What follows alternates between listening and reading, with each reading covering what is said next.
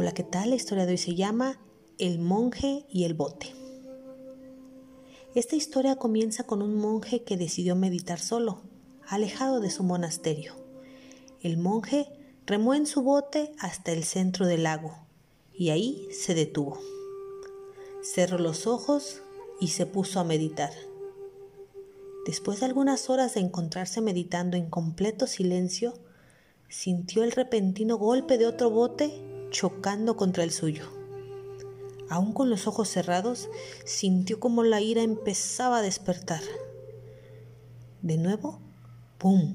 sintió otro golpe y su ira creció. En ese momento se encontraba listo para decirle al otro lanchero que había osado en perturbar su meditación sus cosas.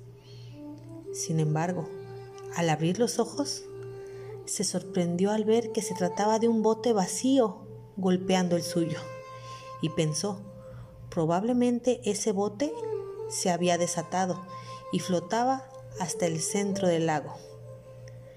En ese momento el monje comprendió que toda la ira estaba dentro de él y que tan solo necesitaba un pequeño golpe de un objeto extraño para que saliera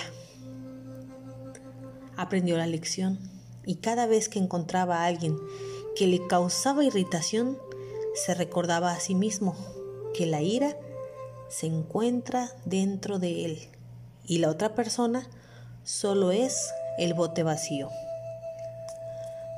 ¿Cuántas veces hemos pasado por problemas similares donde cualquier chispita destalla una bomba?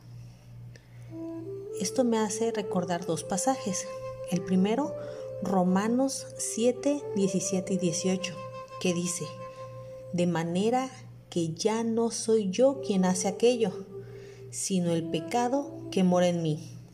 Y yo sé que en mí, esto es, en mi carne, no mora el bien, porque el querer el bien está en mí, pero no el hacerlo. Esto nos enseña que definitivamente somos nosotros los dueños de nuestros sentimientos, de nuestras acciones y en este caso del control de la ira. Sin embargo, siempre la palabra de Dios nos da una respuesta a cada situación. Filipenses 4:13 nos dice, todo lo puedo en Cristo que me fortalece. Podemos controlar la ira, el enojo y todas las emociones que nos causan agentes externos. ¿Qué opinas al respecto? ¿Crees que en ocasiones reaccionas como el monje y culpas a otros de tu ira? Ese es el mensaje del día de hoy. Que Jehová, Jesús y su Espíritu Santo te bendiga. Bye.